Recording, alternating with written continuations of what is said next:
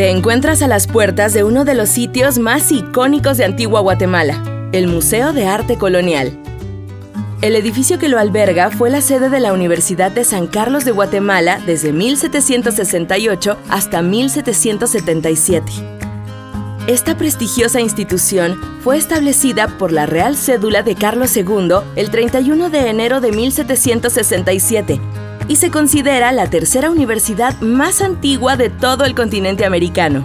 Este es uno de los edificios más armoniosos de la ciudad, construido de manera integral en un periodo en el que la arquitectura barroca local había alcanzado su máximo esplendor. En su diseño se combinan varias características arquitectónicas propias de Santiago en esa época, como el uso de mampostería y estuco decorativos, arcos maxtilíneos y pilastras almohadilladas.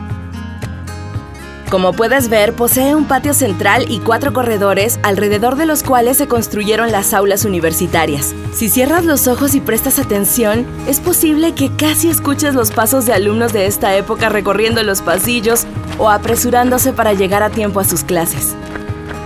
En el año 1777 se abandonó el edificio y se trasladó a la Nueva Guatemala.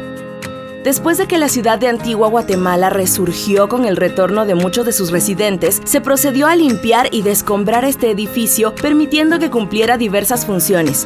Inicialmente como templo parroquial, debido a la destrucción del templo de la catedral. Con el tiempo, este edificio ha sido utilizado para diferentes propósitos como escuelas para niños y trabajadores, bibliotecas populares y numerosas exposiciones departamentales. Poco antes de convertirse en museo, también se abrió una sala de arte antiguo. El Museo de Arte Colonial, establecido en 1936 por el Patronato de Amigos de Antigua Guatemala, alberga una valiosa colección de arte que abarca los siglos XVI, XVII y XVIII. En la actualidad exhibe con orgullo 133 obras destacadas que incluyen impresionantes piezas de alfarería, metalistería, escultura en relieve y en exenta policroma, así como retablos, mobiliario y pinturas tanto en caballete como en murales. Según la información de la página del Ministerio de Cultura y Deportes, las piezas esculpidas en madera que se encuentran en exhibición en el Museo de Arte Colonial pertenecen en su mayoría al esplendor del barroco antigüeño, manifestado en suntuosas piezas policromadas, estofadas y encarnadas. La escultura en Guatemala durante el periodo colonial corresponde a la técnica española denominada escultura en madera policromada, y su técnica fue la iconografía cristiana, es decir, imágenes de ángeles, santos, nacimientos, etc. Además de la madera, se utilizó el jaspe y el marfil, ya fuese en la pieza completa o en elementos de la misma como rostros y manos. También es importante indicar la calidad del estofado, o sea, la técnica de imitación de la ropa. Guatemala posee una rica colección en escultura de una belleza increíble en sus estofados. En su movimiento, los ropajes se cubren con doradas superficies florales y el dramatismo se intensifica en la aflicción de los rostros, los copiosos cabellos femeninos y las barbas en los rostros masculinos. Las figuras son espirituales, pero con una gran carga sensual. Una de sus características más importantes se encuentra en las proporciones de la figura humana, manejada para conmover al espectador en la talla de los rostros, de las manos, de los pies, haciéndola única e incomparable en América.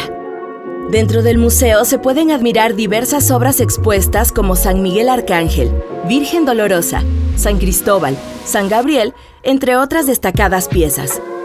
Además se exhiben importantes obras pictóricas como una pintura del conquistador don Pedro de Alvarado, la serie La Pasión de Cristo del reconocido artista guatemalteco Tomás de Merlo y la serie La Vida de San Francisco, creada por el talentoso artista mexicano Cristóbal de Villalpando.